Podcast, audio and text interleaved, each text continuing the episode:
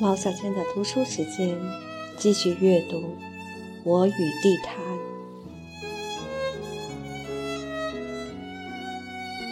四。现在让我想想，十五年中坚持到这园子来的人都是谁呢？好像只剩了我和一对老人。十五年前，这对老人还只能算是中年夫妇。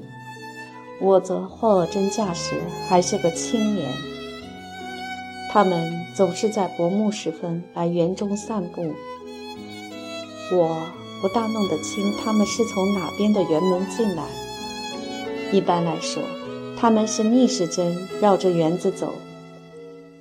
男人个子很高，肩宽腿长，走起路来目不斜视，胯以上直至脖颈，挺直不动。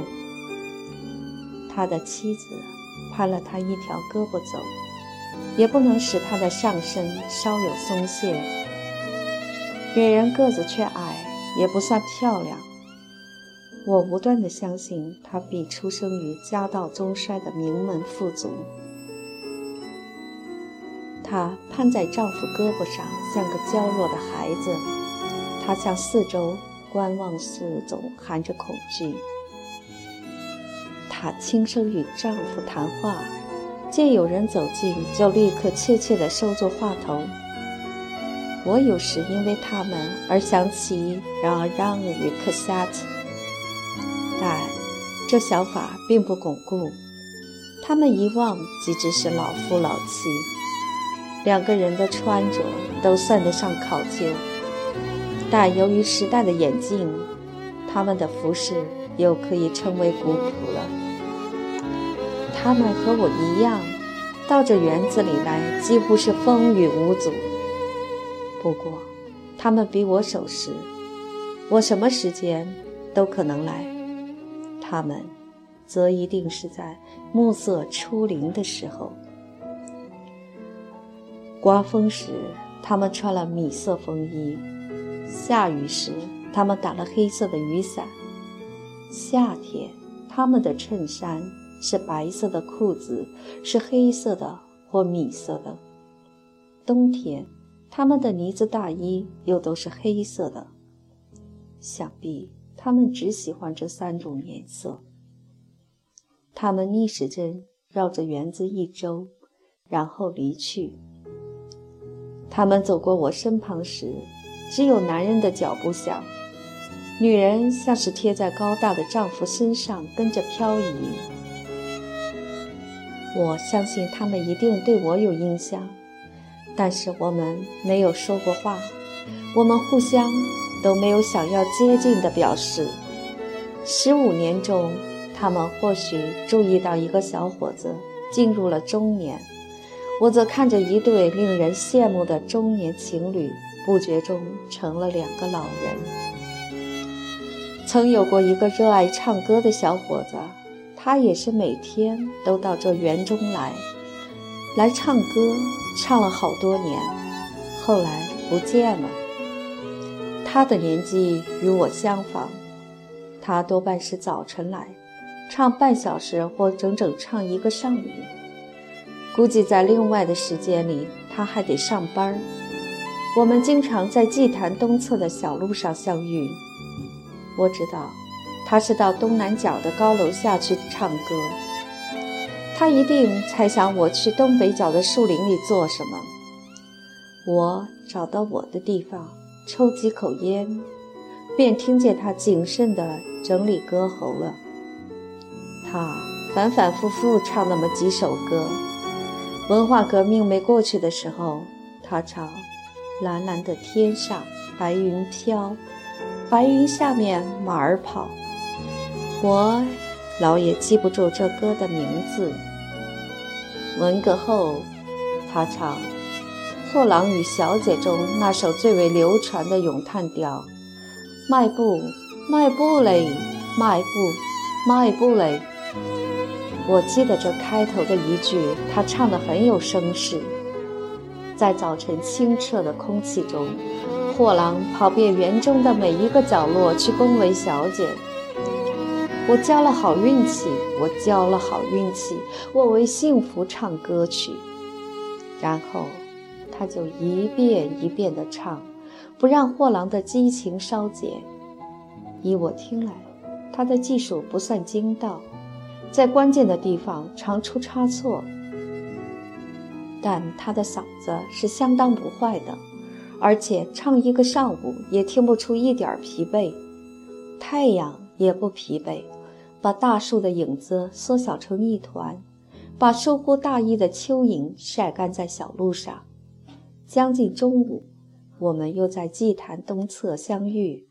他看一看我，我看一看他。他往北去，我往南去。日子久了，我感到我们都有结识的愿望，但似乎都不知如何开口。于是互相注视一下，终又都移开目光，擦身而过。这样的次数一多，便更不知如何开口了。终于有一天。一个丝毫没有特点的日子，我们互相点了一下头。他说：“你好。”我说：“你好。”他说：“回去啦。”我说：“是你呢？”他说：“我也该回去了。”我们都放慢脚步。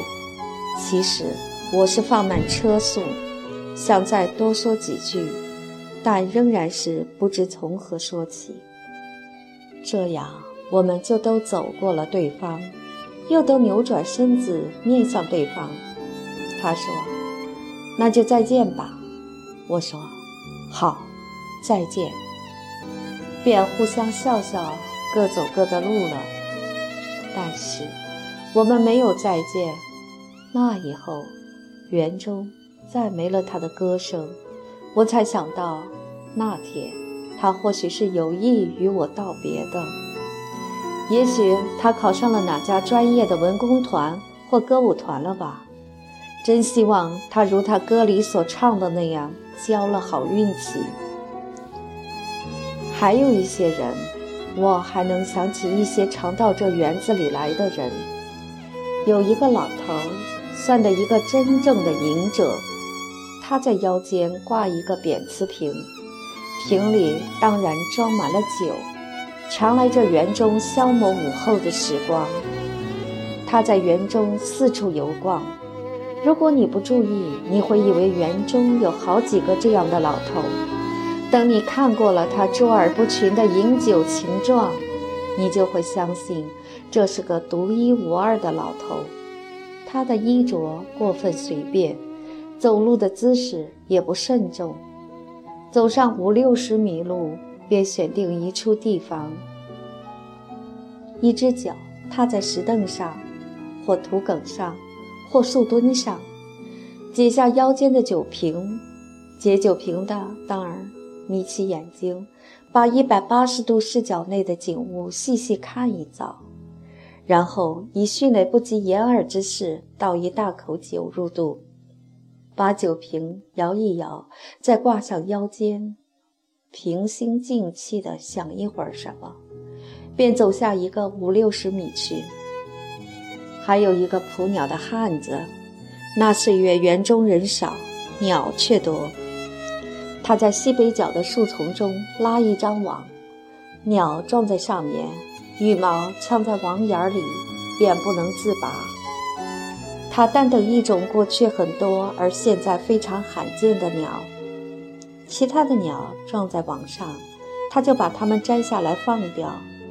他说：“已经有好多年没等到那种罕见的鸟了。”他说：“他再等一年看看到底还有没有那种鸟。”结果他又等了好多年。早晨和傍晚，在这园子里可以看见一个中年女工程师。早晨。她从北向南穿过这园子去上班傍晚，她从南向北穿过这园子回家。事实上，我并不了解她的职业或者学历，但我以为他必是学理工的知识分子。别样的人很难有他那般的素朴并优雅。当他在园子穿行的时候，四周的树林也仿佛更加幽静。清淡的日光中，竟似有悠远的琴声，比如说是那曲献给爱丽丝才好。我没有见过她的丈夫，没有见过那个幸运的男人是什么样子。我想象过，却想象不出。后来忽然懂了，想象不出才好。那个男人最好不要出现。他走出北门回家去，我竟有点担心，担心他会落入厨房。不过，也许他在厨房里劳作的情景。更有另外的美吧。当然不能再是献给爱丽丝，是个什么曲子呢？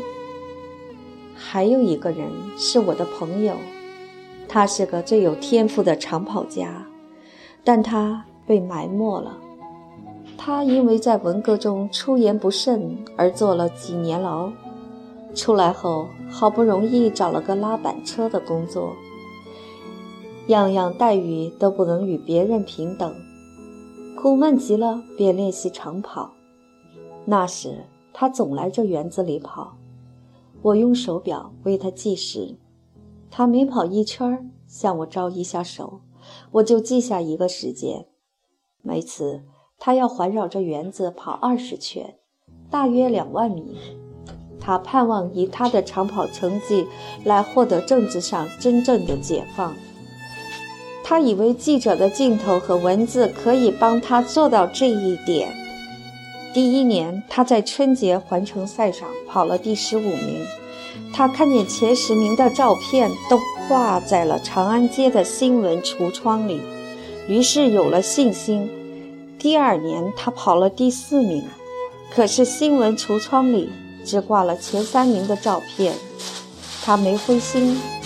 第三年。他跑了第七名，橱窗里挂着六名的照片，他有点怨自己。第四年他跑了第三名，橱窗里却只挂了第一名的照片。第五年他跑了第一名，他几乎绝望了，橱窗里只有一幅环城赛群众场面的照片。那些年我们俩常一起在这园子里待到天黑，开怀痛骂。骂完，沉默着回家。分手时，再互相叮嘱他先别去死，再试着活一活看。现在他已经不跑了，年岁太大了，跑不了那么快了。最后一次参加环城赛，他以三十八岁之龄又得了第一名，并破了纪录。有一位专业队的教练对他说。我要是十年前发现你就好了。他苦笑一下，什么也没说，只在傍晚又来这园中找到我，把这事平静地向我叙说一遍。不见他已有好几年了，现在他和妻子和儿子住在很远的地方。这些人现在都不到园子里来了。园子里差不多完全换了一批新人，十五年前的旧人，现在就剩我和那对老夫老妻了。有那么一段时间，这老夫老妻中的一个也忽然不来。薄暮时分，为男人独自来散步，步态也明显迟缓了许多。我悬心了很久，怕是那女人出了什么事儿。幸好过了一个冬天，那女人又来了。两个人仍是逆时针绕着园子走，一长一短，两个身影恰似钟表的两只指针。女人的头发白了许多，但依旧攀着丈夫的胳膊，走得像个孩子。攀这个字儿用的不恰当了，或许可以用搀吧。不知有没有兼具这两个意思的字儿。